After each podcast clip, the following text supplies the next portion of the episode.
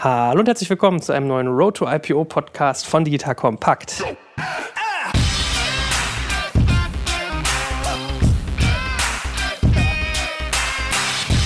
Mein Name ist Jörg Kaczmarek und heute geht es um was ganz Spannendes. Äh, Banken treffen auf Unternehmer. Ja? Und wenn es gerade so innovative Startup-Unternehmer sind, fragt man sich ja, wie passt das zusammen?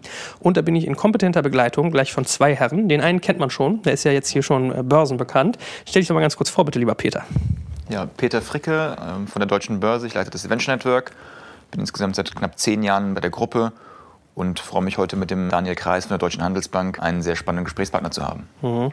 Also Peter ist der Zen-Meister der Deutschen Börse. Habe ich gestern, auf, waren wir auf der NOAA, habe ich das auch wieder festgestellt. Alle sagen immer, Peter ist tiefenentspannt, den bringt nichts aus der Ruhe, mal, um mal sich so ein bisschen zu verorten, auch charakterlich. Von daher ist das immer angenehm, mit dir zu podcasten. Ja, und der gute Daniel, äh, du wurdest ja gerade schon vorgestellt. Du bist äh, sozusagen offiziell Banker, siehst fairerweise, als Kompliment gemeint, nicht bankerhaft aus, sondern mhm. irgendwie hast dich wahrscheinlich unserer Welt ein bisschen angepasst. Äh, stell dich doch mal ganz kurz vor. Ja, Hallo, Daniel Kreis, CEO Deutsche Handelsbank. Ist keine Mimikry, dass ich mich speziell für die NOAA oder weil wir es den Podcast haben, so angezogen haben. Äh, ich glaube, wirklich in voller Montur sieht man mich, wenn dann bei dem Treffen mit der Bundesbank. Das müssen wir auch machen als Vollbank. Aber am Ende des Tages äh, geht es ja nicht um den Anzug oder nicht Anzug, sondern das, was man macht, wie man es macht. Und nachdem wir eigentlich voll spezialisiert sind auf stark wachsende Unternehmen, also digitale Startup and Growth Companies, ja, ziehen wir uns so an, wie wir uns wohlfühlen und im Endeffekt äh, hat ja die Kleidung nichts mit dem zu tun, was man da, was da rauskommt. Ja, also insofern. Nee, ich finde, du hast schon eine gute Mischung. Es gibt ja auch so die Hoodie-Banker, habe ich mal gelernt. Ach so. Das, ja, dann bist du hier so bestimmt Hardcore in der Fintech-Ecke und äh, da finde ich dich sehr gesund. Übrigens, ihr Lieben, wenn ihr Gründer und auf der Suche nach einem langfristigen Zugang zu Kapital seid oder sogar gerade konkret auf Investorensuche, dann lege ich euch unseren Partner, das Deutsche Börse Venture Network, ans Herz. Das Deutsche Börse Venture Network bietet Startups Zugang zu einem großen Netzwerk an internationalen Kapitalgebern. Es unterstützt euch aktiv bei der Suche nach passenden Investoren und es informiert zu Themen wie Wachstumsmanagement, Wachstumsfinanzierung und Börsengang. Was heißt das ganz genau? Es ist halt ein Netzwerk, wie der Name schon sagt. Dort gibt es tolle Events, auf denen, an denen ihr teilnehmen könnt. Es gibt einen Matching-Service namens Venture Match, der gezielt euch dabei hilft, wenn ihr Finanzierungsrunden durchführt, Investoren zu finden. Es gibt natürlich Trainings, es gibt den ganz normalen Austausch per Networking und Intros zu wichtigen Leuten. Also ein wirklich, wirklich tolles Netzwerk. Und das egal ob Early-Stage-Unternehmen oder auch Later-Stage. Das Netzwerk besteht seit knapp drei Jahren, hat schon über 475 Mitglieder und das sind wirklich auch namhafte Leute dabei dabei. Investoren aus der ganzen Welt, VCs, Business Angels, Private Equities, Family Office, Corporate Venture Funds und, und, und. Und natürlich auch Unternehmen aus ganz Europa und das sektor- und phasenübergreifend. Wenn euch das interessiert, lege ich euch ans Herz, einmal auf venture-network.com zu gehen und sofort Teil zu werden von dieser tollen Community. Aber lass uns doch mal eintauchen, wenn wir jetzt versuchen nachzuvollziehen, was ihr genau tut. Und wir wollen ja darauf hinkommen, wie passt eine Bank zu Unternehmern. Vielleicht hört jetzt der eine oder andere zu und sagt so, ja, ich brauche Geld und da ist eine Bank. Damit wir das verstehen, ist ja vielleicht ganz hilfreich, auch mal vorher mitzubekommen, wo ihr herkommt. Das heißt, wie seid ihr denn eigentlich so entstanden? Was war denn eure Genese? Ja, also was uns hilft und was sicherlich Sinn macht, ist, dass wir schon immer eine klare DNA haben und die kommt eben aus stark wachsenden Online-Geschäften. Wir sind früher mal sofort Bank wurden offiziell 2009 gegründet, sind aber wirklich am Markt und gestartet 2010. Da habe ich dann auch gleich mit die Bank mit aufbauen dürfen. Ja, waren Schwesterfirma, der sofort die, die Zahlmethode Sofortüberweisung hat. Die ist, denke ich mal, doch den meisten bekannt. Und insofern haben wir damals ja eben, so kann man sagen, heutzutage würde man sagen, Banking as a Service für einen Fintech geleistet. Am Ende des Tages haben wir die Geschäfte enabled, die im Endeffekt einen aufsichtsrechtlichen Charakter hatten, haben äh, ein Konto zur Verfügung gestellt. Und das hat auch dazu geführt, dass wir von vornherein eigentlich immer mit Online-Businesses zu tun hatten, mit B2B-Geschäften, die schnell skaliert sind, die schnell gewachsen sind. Und das hat uns eigentlich geprägt, also sowohl die DNA, die Organisation, die Systeme und natürlich die Leute. Und dadurch haben wir das nicht nur nebenbei gemacht, sondern wir haben nur das gemacht. Mhm. Ja? Ich habe ganz oft Berührungspunkte noch mit eurem Produkt. Immer wenn ich mir Hamburger ins Büro bestelle, dann äh, bezahle ich mit Sofortüberweisung über Klarna. Ja, die gehören ja mittlerweile zu Klarna, wenn ich mich nicht täusche. Habe ich das richtig in Erinnerung, dass bei Sofortüberweisung drei Gründer waren und dass das so ein bisschen so Cowboys sind? Dass die irgendwie schon gute Macher sind, aber auch wild? Oder verorte ich das falsch? Also es kommt darauf an, welche drei Gründer. Also ähm, habt ihr sechs? Äh, ja, nee, also wen man dazu bezeichnet. Am Ende des Tages, glaube ich, kann man da den Christoph Klein nennen. Der hat es wirklich als CEO am Anfang finanziert, aufgebaut und dahin gebracht, dass es wirklich funktioniert hat. Ja, hatte natürlich auch äh, entsprechend gute Leute im Management, die das unterstützt haben, die das wirklich geholfen haben, dass es funktioniert, sodass insgesamt die ein Setup hatten, auch im Management, dass es eigentlich erfolgreich werden konnte. Ja, das war ja damals, wenn man es überlegt, keine klare und sichere Wette. Also das war auch natürlich klar vor 2010, äh, wenn man mal da überlegt, wo es gestanden hat, was da alles passiert ist, war das echt eine tolle Managementleistung. Das war sicherlich auch eine Leistung von vielen. Ja, ja Cowboys. Ich glaube, man, wie bei jedem Unternehmer, man braucht eine Durchsetzungskraft. Ja, sonst funktioniert es nicht. Und äh, gerade bei dem Produkt, wo jeder gesagt hat, am Anfang wahrscheinlich Pintan, wer macht denn sowas? Ist es doch eine Leistung, das dahin zu kriegen, dass es doch irgendwie sehr viele machen, dass es eine Relevanz hat, dass es wirklich eine deutsche Zahlart ist, die sich wirklich durchgesetzt hat. Ja, und wie schwer das dann am Ende des Tages ist, hat man ja jetzt sowohl vielleicht bei ShiroPay wie auch bei PayDirect gesehen. Mhm. Ja, in der Tat, glaube ich, ist das schon eine Leistung. Ich weiß gar nicht mehr, wer mir das erzählt hat. Irgendwer hatte mir erzählt, das seien ziemlich schlaue Füchse gewesen. Vielleicht waren Cowboys, vielleicht war Fuchs das bessere Wort. Weil ich glaube, man muss schon ein bisschen was können, wie du so richtig sagst, um gegen die PayPals und anderen Anbieter dieser Welt zu bestehen. Und ein zweiter Punkt ist ja noch ganz interessant. Also ihr habt da schon mal spannende Internethistorie begleitet und so von der Andockung her hängt ihr ja irgendwie mit Reimann Investors zusammen, ne? Richtig. Wie kommt das zustande? Kannst du mal so ein bisschen einen Blick geben? Ja, also damals, da vielleicht nochmal, um das sauber aufzugleisen, die Bank wurde dazu gekauft zu dem Sofortkonstrukt. Reimann Investors war zu großen Teilen an der Sofort beteiligt und hat dann eben genau für arrondierendes Geschäft daneben, also für die aufsichtsrechtlichen Themen, auch die Bank dazu gekauft. Und somit waren wir Schwesterfirmen und mit einem, sage ich mal, großen Haupteigentümer und das ist Reimann. Also insofern Schwestercompany und Reimann war sozusagen der Link.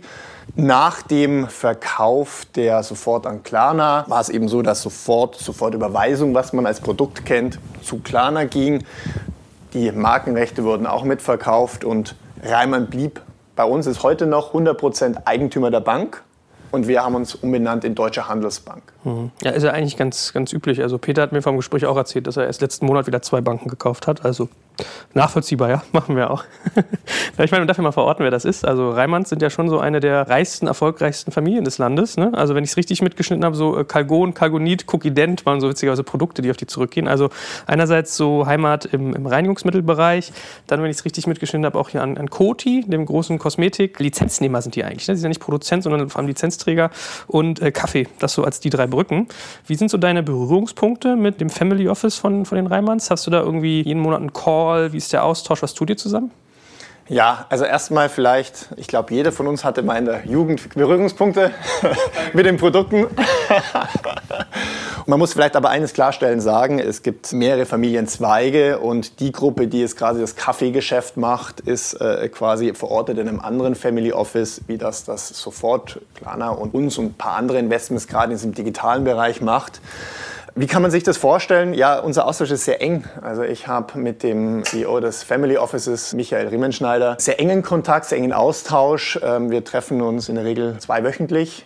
Ähm, er ist auch Aufsichtsratsvorsitzender der Bank und haben von Anfang an beim Aufbau, und er war da auch wirklich maßgeblich beteiligt, die Bank dahin zu bringen, wo sie jetzt ist, haben das immer Hand in Hand gemacht und äh, ich glaube, wir ergänzen uns da ganz gut. Also insofern, das ist ein sehr, sehr enger Draht. Also man darf sich nicht so vorstellen, obwohl die Familie vielleicht nicht so prominent in die Medien raus will, haben sie jemand eingesetzt, der wirklich das alles super gut zusammengehalten hat, der aber dann operativ und im täglichen Geschäft wirklich jederzeit ansprechbar ist. Also ich muss keine Termine mit vier Assistentinnen machen, damit ich dann vier Wochen später da mal vorbeifahren darf. Nee, so ist es überhaupt nicht. Das ist wirklich sehr hands-on, sehr pragmatisch und ich habe da einen tollen Zugang und einen eine gute Beziehung. Das ist auch echt eine Schwierigkeit, ne? Also stelle ich ja immer wieder fest, ist ja irgendwie schon ein bisschen First World Problem, jemanden zu finden, der deine Assets sozusagen verwaltet, aber finde ich gar nicht so trivial, genau was du sagst, halt ansprechbar sein, kompetent in der, Materie und aus der Ferne raus habe ich das Gefühl, dass Reimann da eigentlich ganz guten Job macht. Also wenn ich mir so das Portfolio auch mal angucke und ich bilde mir ein, die investieren ja auch in Fonds, ne? Kann das sein? Naja, man muss trennen. Also ich kann jetzt nicht so viel über das Family Office sagen, da müsste man den Michael Rimmelschneider, auch sehr guter Gesprächspartner, mal einladen. Ich glaube, äh, Peter kennt den ja auch über das äh, Deutsche Börse Venture Network.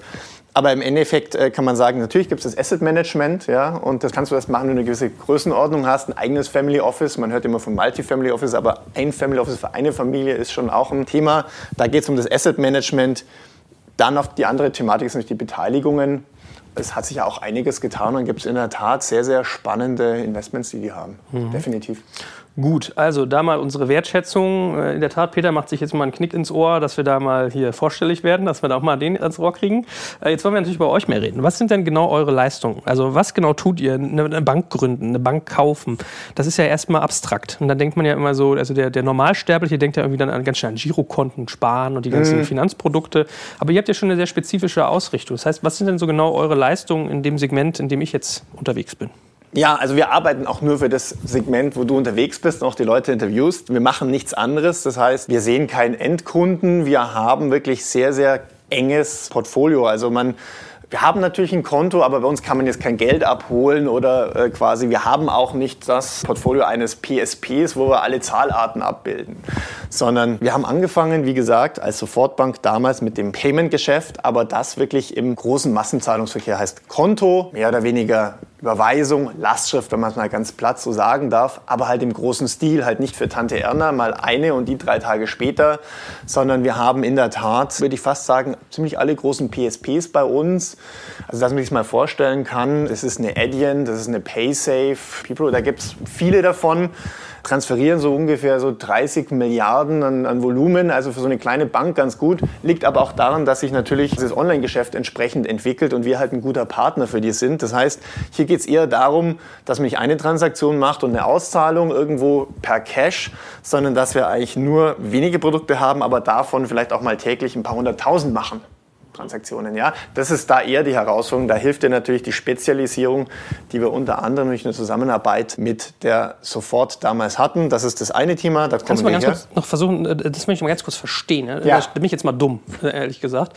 Äh, wie muss ich mir das vorstellen, wenn ich jetzt ein, ein Unternehmen bin, was wachstumsstark ist, hat vielleicht gerade die Series B abgefedert oder vielleicht auch die Series A und interessiert sich für Payment, komme ich dann zu euch und lasse mir von euch das Payment abwickeln oder wie muss ich mir das vorstellen? Nee, also kann man natürlich immer machen.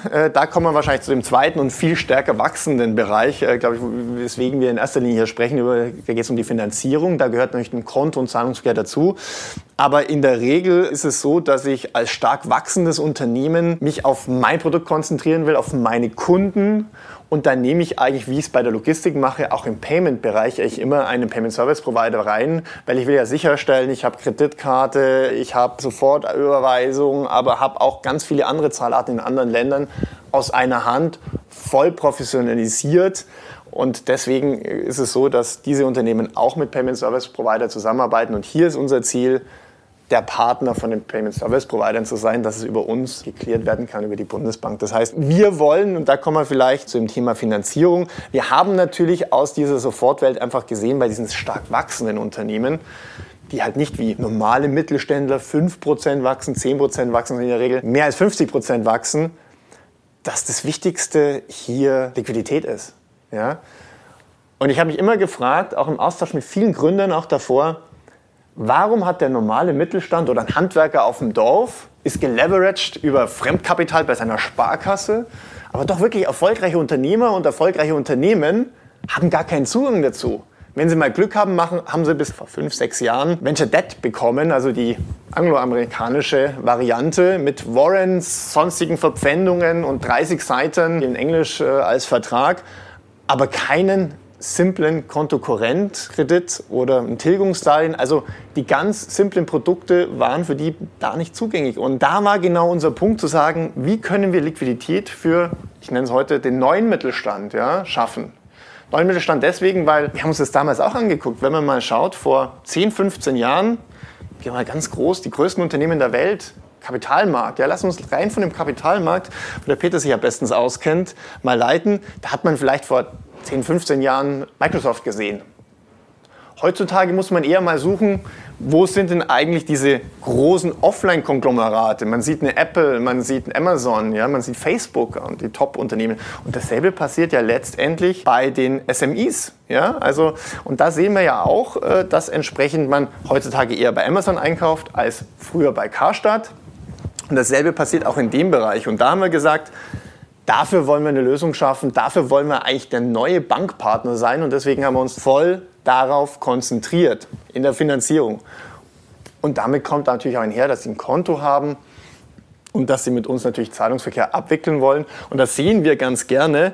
Und da vielleicht noch mal ergänzend dazu, Warum wollen wir deswegen mit allen Payment Service Providern zusammenarbeiten? Weil wir genau wissen, dass jetzt zu sagen, bloß weil wir denen einen Kredit geben und die leveragen und eine Möglichkeit schaffen, sowohl für die Gesellschafter, die VCs, als auch für die Gründer, sich nicht aus den falschen Gründen zu dilutieren, wollen wir aber nicht sagen, aber du musst bei uns jetzt noch das Konto machen und hast deswegen deine IT und Operations komplett geblockt für eine Zeit, um da uns auch noch irgendwie einen Gefallen zu tun. Das macht keinen Sinn, sondern deswegen ist es genau schön, dass wir mit allen PSPs zusammenarbeiten. Man kann uns ganz einfach mit dazu nutzen, ohne dass genau hier ein großer zusätzlicher Aufwand entsteht. Das heißt, wir haben das wirklich auf den Need des Markts ausgerichtet und wirklich geschaut, was brauchen die eigentlich und wie können wir da agieren, um mit von unserer Seite wenig Aufwand, aber vor allem auch damit einhergehen mit wenig Aufwand für den Unternehmer und das Unternehmen eine Lösung zu schaffen, die wirklich zielführend ist. Mhm. Kannst du für Dummies wie mich nochmal diesen ganzen Clearing-Faktor erklären? Weil ich glaube, das ist bei manchen, und PSP sind immer so Worte, mit denen schmeißen wir so um uns. Ja. ja. Ich glaube, das ist ganz nett, wenn wir da einmal die Leute nochmal abholen. Klar. Und dann rutschen wir mal rüber, das Ganze mal ein bisschen so sparringsmäßig äh, durchzukauen. Vielleicht kannst du da ein, zwei Sätze nochmal zu sagen. Ja, also man kann sich das so vorstellen, Payment Service Provider. Im Endeffekt braucht man wie bei dem Logistiker, wo man sagt, hm, wie kommt das Paket von A nach B und wieder zurück, nimmt man die DHL, die haben dann irgendwie so ein Lager und dann schaut man, dass die das eben entsprechend in Masse abholen, frankieren und gucken, dass das äh, an der richtigen Adresse landet. Beim Zahlungsverkehr kann man sicher mal schauen, was machen wir denn so alles? Die einen nutzen PayPal, die anderen nutzen Kreditkarte, dann gibt es welche wieder, die Sofortüberweisung nutzen, die anderen sagen, hm, ich mag eine Lastschrift, finde ich ganz gut, oder einen Rechnungskauf, einen Ratenkauf. Und da reden wir eigentlich nur über Deutschland. Jetzt bei allen diesen Unternehmen, gerade im E-Commerce, sagen wir immer, hey, da gibt es gar nicht so viele Grenzen. Warum eben nicht nach Österreich gehen, in die Niederlande, manche gehen nach Brasilien. Und immer dort, obwohl du eigentlich, bleiben wir beim E-Commerce wiederum, eigentlich als Fokus hast, dein Produkt überall dort zu promoten, Kundenservice zu bieten, gute Produkte zu bieten, auch noch Experte im Payment zu sein, ja, das, das kannst du eigentlich als stark wachsendes Unternehmen gar nicht schaffen. Insofern gibst du das einem Spezialisten ab und bevor du halt mit 20, 30, 40 verschiedenen Zahlarten zu tun hast und selber versuchst, das zu aggregieren, macht es ja Sinn, das Profis zu geben, die das weltweit aus einer Hand zur Verfügung stellen können. Und deswegen gibt es diese Payment Service Provider. Also die sorgen dafür, dass gezahlt werden kann und zwar so, wie es der Kunde gewohnt ist und möchte. Jetzt kommt es zu uns. Was machen wir im Euroraum? SEPA sei Dank können wir das ja alles sehr, sehr gut abwickeln. Wir sorgen dafür, dass diese Payment Service Provider, die mit vielen Banken in der Regel zusammenarbeiten, überall in der Welt, dass die Zahlungen ausgeführt werden. Da gibt es ein System und die Clearingstelle äh, hat vielleicht der eine oder gehört, ist die Deutsche Bundesbank. Das heißt, hier wird einfach die Zahlung bei uns geht ein. Wir sehen, okay, hier gibt es so und so viele Überweisungen, es gibt Lastschriften und das geben wir als Dateiformat über unser Kernbankensystem an die Bundesbank und dann wird es entsprechend auf die anderen Bankennetze verteilt. Ja, das ist quasi der Teil, der auf eine Bank abfällt. Insofern, äh, da muss man sagen, das ist von uns kein großer USP, das ist ein sogenanntes Commodity, kann also auf gut Deutsch jeder. Aber es geht darum, wie machst du es skalierbar, wie bringst du da auch einen guten Service an und bringst damit auch eine große Zuverlässigkeit mit. Das ist da die Herausforderung, die wir haben. Also im Endeffekt ist es egal, ob es eine ABN AMRO ist, eine Postbank oder wir. Wir müssen halt schauen, dass wir entsprechend gut sind, stabil sind, skalierbar sind. Ja? Und das schaffen wir, indem wir uns dann fokussieren genau auf diese paar Produkte. Und so sorgt man dafür, dass das Geld dann entsprechend verteilt wird. Ihr Lieben, ich habe für mich mal beschlossen, das ist kein Witz, dass Banken zu den wenigen Dingen gehören, die ich in diesem Podcast eigentlich nicht bewerben will. Einfach weil sie so oft angestaubt in ihrer Umsetzung sind, gefühlt häufig nicht im besten Interesse des Kunden handeln und, und, und. Aber für einen Anbieter habe ich beschlossen, eine Ausnahme zu machen, weil ich seine Umsetzung sehr frisch und das Produkt sehr unternehmerfreundlich finde. Und das ist Holvi. Holvi schreibt sich H-O-L-V-I und wurde 2011 in Finnland von Selbstständigen für Selbstständige gegründet. Natürlich ist Holvi in Finnland reguliert und auch für ganz Europa zugelassen. Also ihr könnt das nicht nur benutzen, wenn ihr in Finnland seid, sondern auch hier und das sehr, sehr gut. Holvi bietet nämlich eine Kombination aus Geschäftskonto für Selbstständige mit vielen Extras zur Rechnungsstellung und Buchhaltungsvorbereitung. Und das Ziel dabei ist, genau den Service zu bieten, den Selbstständige brauchen, um sich im Alltag mehr auf das eigene Geschäft zu konzentrieren, anstatt auf Verwaltung. Das Besondere an Holvi ist, dass sie nicht bloß ein schönes Bankkonto sind, sondern auch, wie schon erwähnt, ganz viele Funktionen rund um die eigene Buchhaltung bieten und du kannst über Holvi sogar einen Online-Shop erstellen, um deine Produkte zu verkaufen. Das heißt, auch ohne technische Kenntnisse wird dir also ganz viel abgenommen und du sparst super viel Zeit und Geld. Schau das Ganze doch mal an. Unter holvi.com ist das zu finden und oben rechts in der Ecke kannst du dann auch die deutsche Seite auswählen. Wie gesagt, voll verfügbar hier. Spannendes Produkt. holvi.com. Und nicht zu vergessen, Papa Joel hat auch wieder einen Gutscheincode für dich. Mit dem Code DigitalKompakt18 in einem Wort geschrieben bekommst du die Preismodelle Grower und Complete für satte sechs Monate kostenlos. Wenn dir das jetzt zu schnell geht, du kannst übrigens unter digitalkompakt.de slash Sponsoren auch immer alle unsere Sponsoren nochmal nachlesen, kriegst dann einen Link zur Webseite und kannst ganz schnell nachvollziehen, was die eigentlich genau tun. Wie seid ihr denn eigentlich technologisch aufgestellt? Also wenn ihr 2009 gegründet seid, 2010 an den Start gegangen, habt ihr ja nicht diese ganze Legacy, die alte Banken haben, die noch irgendwo ihre COBOL-Server im, im, Keller haben, uns verzweifeln, weil die Entwickler aussterben. Wie seid ihr so vom, vom technischen Background her mal als kleine Randfrage?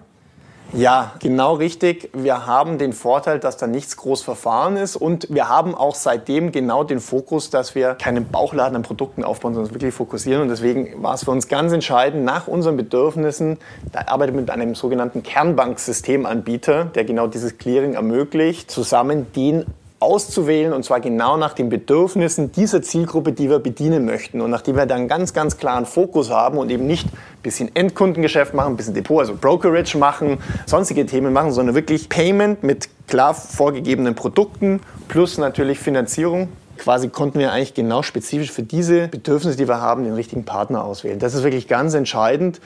Und unser Learning dabei war auch, ehrlich gesagt, so wenig wie möglich Intelligenz, das ist quasi fast widersprüchlich zu unserer heutigen Zeit, in so ein Kernbanksystem reinzubauen. Denn das macht es eigentlich nur kompliziert, sondern du musst wirklich schauen, dass es stabil und skalierbar ist. Und der Rest muss durch gute Prozesse, gute Organisation und Systeme on top kommen. Mhm.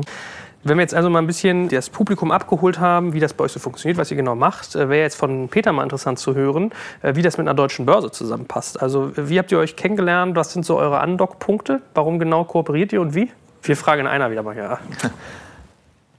Wir sehen uns ja mit dem Venture Network als Ökosystem für Wachstum.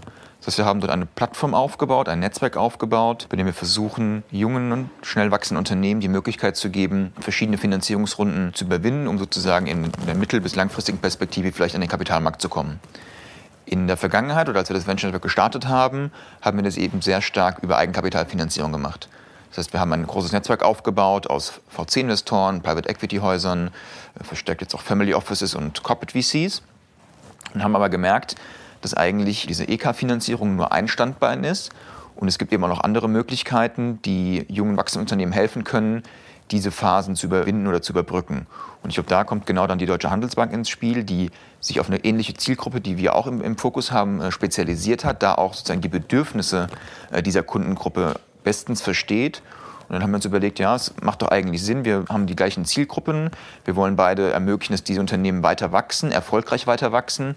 Und haben dann eben seit Anbeginn 2018 diese Kooperation ausgelotet, dass sozusagen die Venture Network Unternehmen als besonderer Partner bei der Deutschen Handelsbank äh, gute Konditionen bekommen und wir ihnen damit einfach ein größeres, breiteres Portfolio an Möglichkeiten der Finanzierung darbieten, das eben neben dem Strang Eigenkapitalfinanzierung, was wir über unsere Services eh abdecken, mit Investor Talks, über unsere Plattform, über individuelle Gespräche, eben dann auch über die Deutsche Handelsbank die FK-Seite ähm, dort bedient wird. Mhm.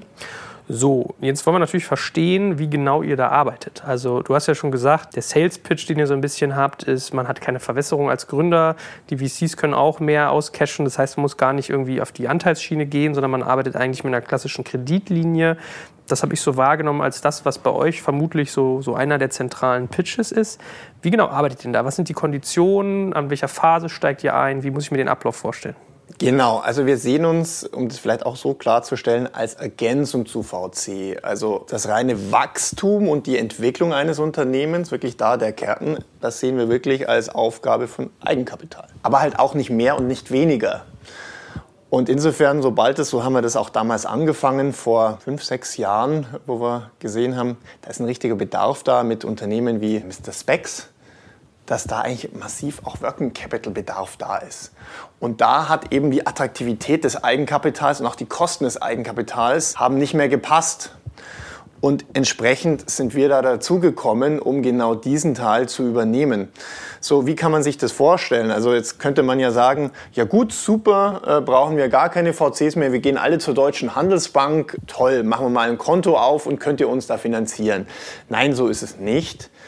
Wir müssen natürlich schon als langfristiger Partner und jemand, der einen Kontokorrentkredit oder ein Tilgungsdarlehen gibt, wollen wir langfristige Beziehungen haben, brauchen aber eine gewisse Stabilität. Das heißt, obwohl wir spezialisiert sind, fokussiert sind und sicherlich mit anderen KPIs arbeiten als eine klassische Bank und deswegen auch äh, entsprechend andere Möglichkeiten haben, wollen wir schon auch sehen, funktioniert das Geschäftsmodell, der sogenannte Proof of Concept. Ja, also funktioniert das Geschäftsmodell, sei es im E-Commerce, sei es im Software as a Service, sei es bei Fintechs, Insurtechs oder EdTechs. Und da ist es für uns auf der einen Seite wichtig, je nach Geschäftsmodell, die ticken anders. Ja, bin ich im E-Commerce, muss ich natürlich einen ganz anderen Revenue fahren, wie wenn ich Software as a Service mache. Ich muss schauen, welche Profitmarge gibt es da, was ist die Customer Acquisition Cost, wie hoch ist der Customer Lifetime Value und so weiter und so fort. Bei Software as a Service Companies schauen wir anders drauf. Da interessiert mich eher, wie ist denn der MAA?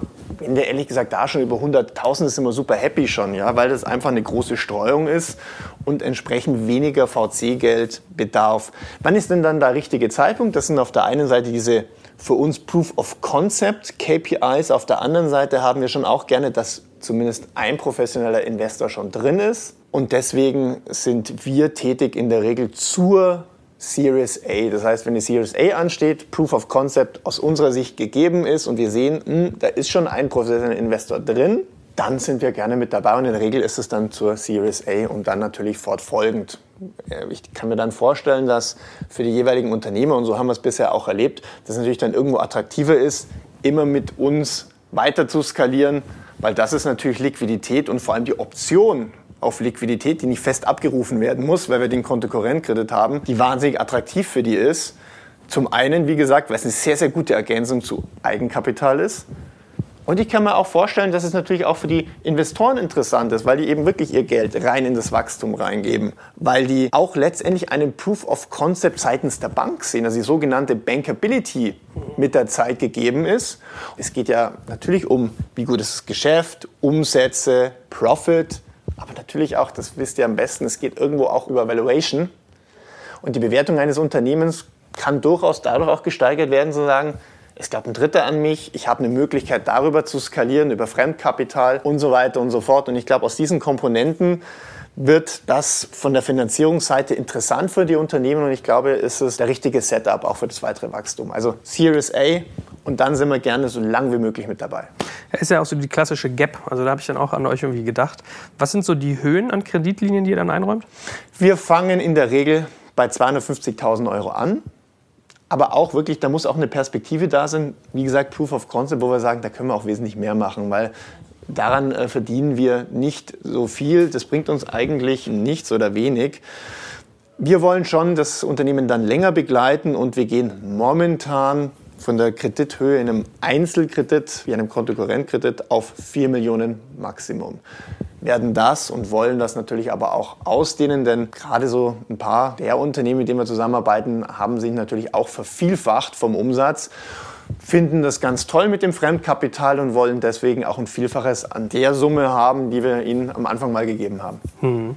Hast du irgendwie so No-Go-Punkte? Also, dass du vielleicht sagst, das Geschäftsmodell ist eigentlich attraktiv, aber dass ihr zum Beispiel vielleicht auch auf die Verwendung des Geldes guckt. Also wenn ich zum Beispiel hingehe und sage, ich muss irgendwie Einkauf vorfinanzieren oder ich habe irgendwie Produkte, die ich produziere, an einen Händler weiterverkaufe, der die für mich vertreibt und bin dann darauf angewiesen, dass der mich irgendwann zurückbezahlt. Da gibt es ja durchaus manchmal Risikoklassen, von denen ich mir vorstellen könnte, dass die für eine Bank jetzt so semi-attraktiv sind, was die Verwendung auch von so einem Kapital angeht. Naja, also zum einen ist es darum Fokus, also quasi welches Geschäftsmodell liegt dahinter. Das ist mal die erste Begrenzung. Also ich sage jetzt mal Themen, wie jetzt eine ganz normale Bank machen kann oder wo wir wirklich überhaupt gar keine Ahnung haben. Wir sehen uns schon als Spezialisten. Die machen wir erstmal grundsätzlich nicht und innerhalb dieser stark wachsenden Unternehmen, wo wir uns wirklich zu Hause fühlen, da würde ich sagen, möchte ich schon sehen, dass äh, ganz offen die meisten Unternehmen haben noch eine Burnrate aus den verschiedensten Gründen. Wir wollen nur verstehen, warum die die haben also aus den richtigen oder falschen Gründen, also gehen die es bewusst ein, um zu wachsen oder können die nicht anders. Das ist natürlich schon eine wichtige Komponente, die wir sehen wollen. Aber am Ende des Tages möchte ich insbesondere sehen, dass die Eigentümer dran glauben. Das heißt, ich schaue mir am Anfang schon sehr genau an, wie ist die Burnrate zu der Equity-Ausstattung. Wenn die unter zwölf Monate ist, und wir alle sehen ja hier am Markt, die wir unterwegs sind, dass es selten, sage ich mal, eine Kapitalerhöhung unter sechs Monaten gibt in dem Gesamtprozess, dann haben wir nicht mehr die Komponente eines Fremdkapitalgebers, sondern dann sind wir doch eher Richtung Risikokapital unterwegs und das wollen wir nicht sein. Dafür gibt es die Investoren, dafür gibt es die bestehenden VCs in dem Unternehmen und da will ich schon immer sehen, dass mindestens zwölf Monate die Burnrate über Eigenkapital abgedeckt ist. Ja, also wenn ich das sehe, dann sage ich, also aus meiner Sicht müsst ihr erstmal eine Runde machen oder macht eine Runde und als Auszahlungsvoraussetzung ja, geben wir zwar jetzt den Kredit, dann kannst du sicherlich auch ganz gut mit deinen Investoren sprechen, aber ausgezahlt wird mit der Runde. Denn wir wollen kein Risikokapitalgeber sein, wir wollen leveragen über Fremdkapital. Mhm. Dafür nehmen wir auch keinen Equity-Kicker. Ja, äh, dafür hat man natürlich aber das Thema, bei Venture Capital ist ja immer so ein bisschen der Charme, wenn es nicht geklappt hat, ist der, ganze, ist der ganze Schmuck gegessen. Wie ist das bei euch, wenn jetzt irgendwie mal eine Firma, sagen wir mal, total abstürzt und hat bei euch eine Kreditlinie genommen? Wie geht ihr damit um? Habt ihr das schon mal gehabt und worauf muss man sich dann einstellen? Ja, also in dem Fremdkapitalbereich, also bei diesen stark wachsenden Unternehmen, hatten wir einmal einen Fall ganz am Anfang. Das war genau die, die Idee zu sagen, Mensch, Portfoliotheorie, haben wir in der Uni gehört, äh, lass uns doch mal nicht ganz so große Tickets rausgeben und haben es dann eigentlich in einer zu frühen Phase gemacht. Es war E-Commerce, es waren nicht die Top 3 in der Branche. Das war für uns vor fünf Jahren ein großes Learning wo wir dann gesagt haben, Mensch, das macht so keinen Sinn, denn als Bank ja, musst du dich leider anders als wahrscheinlich im VC-Bereich sehr, sehr stark auf die Verlierer konzentrieren. Wir haben natürlich die Bundesbank, wir haben den Wirtschaftsprüfer und so weiter und so fort. Und da müssen wir natürlich auch Rechenschaft ablegen, was ist da passiert, seid ihr da richtig aufgestellt. Und das bindet sehr, sehr viele Ressourcen. Und wir selber sind ja ein sehr, sehr stark wachsendes Unternehmen. Und da ist es dann letztendlich die Ressourcen falsch allokiert. Wir haben auch gelernt, dass es ein ganz, ganz schwieriges Thema ist, da mit Insolvenzverwaltern zusammenzuarbeiten. Ich wusste gar nicht, dass sie so eine Stellung hier haben und so viel Macht haben. Und am Ende des Tages, naja, wenn ein E-Commerce-Unternehmen, insbesondere wenn es sehr klein ist, nicht funktioniert, da ist nicht mehr viel da. Ja? Ich sage jetzt mal, was will ich mit 10.000 T-Shirts? Mhm. Ja, also das, ist, das war unser Learning. Deswegen ist bei uns, und das ist ein ganz, ganz guter Punkt, wir haben eben nicht den Equity Kick, wir wollen ein langfristiger Partner sein und deswegen schauen wir schon sehr, sehr genau an, machen kein High Risk, mit wem arbeiten wir zusammen. Und es geht wirklich darum, dass nicht drei von zehn funktionieren, sondern bei uns müssen mindestens, sage ich mal, 99 von 100 funktionieren. Und den einen oh. möchte ich auch nicht haben. Ja, wir haben über 100 Unternehmen, ja. beide über 100 Unternehmen und da passt auch die Ratio. Das ist so. Und das kannst du nur machen, indem du wirklich das Unternehmen sehr gut anguckst sehr gut monitorst, eng dran bist und entsprechend dann die Entscheidungen triffst, kann man da nochmal den Kredit erhöhen oder ist bei manchen auch so, dass man vielleicht da auch mal sagt, hm, momentan mach doch erstmal die Runde oder reduzieren wir da auch mal die Linie. Okay, aber dann verstehe ich auch die Partnerschaft mit der Deutschen Börse. Das ist ja dann für euch eigentlich ein ganz guter Vorqualifizierer, wenn man so möchte. Ne? Versteht ihr euch so ein bisschen auch in der Funktion? Definitiv. Also ich glaube, was Daniel auch gerade erwähnt hat, wenn es darum geht, wo fangen eigentlich eure Kundengruppen an? Series A upwards, bei uns sehr ähnlich. Post-Seed, Series A aufwärts äh, fängt es bei uns an. Bei uns auch Minimum-Voraussetzungen, ungefähr eine Million Umsatz eine Million eingesammeltes Kapital, Nominierung durch einen Lead-Investor, hattest du auch angesprochen, dass ihr immer gerne schon seht, dass ein VC schon drin ist. Ich glaube, da gibt es einfach ganz viele Überschneidungen, ähm, warum es Sinn macht, dass man hier an einem Strang zieht und eben neben der EK-Schiene, die wir mit dem Venture Network fahren, auch den Unternehmen bei der FK-Finanzierung eben mit der Deutschen Handelsbank zusammenhelfen. Mhm. Jetzt haben wir noch gar nichts über Konditionen gesagt. Was ist denn der Preis eigentlich für deinen Kredit? Also wie ist die Zinslage? Was habt ihr für Rückzahlungsfristen? Ja, also erstens mal ist es ein Kontokorrentkredit, also kennt man privat als Dispo. Der ist langlaufen, also es gibt keine Terminierung. Müssen wir auch nicht, wir sind eine Vollbank, wir können das einfach laufen lassen. Und wir wollen ja so lange wie möglich zusammenarbeiten. Warum auch?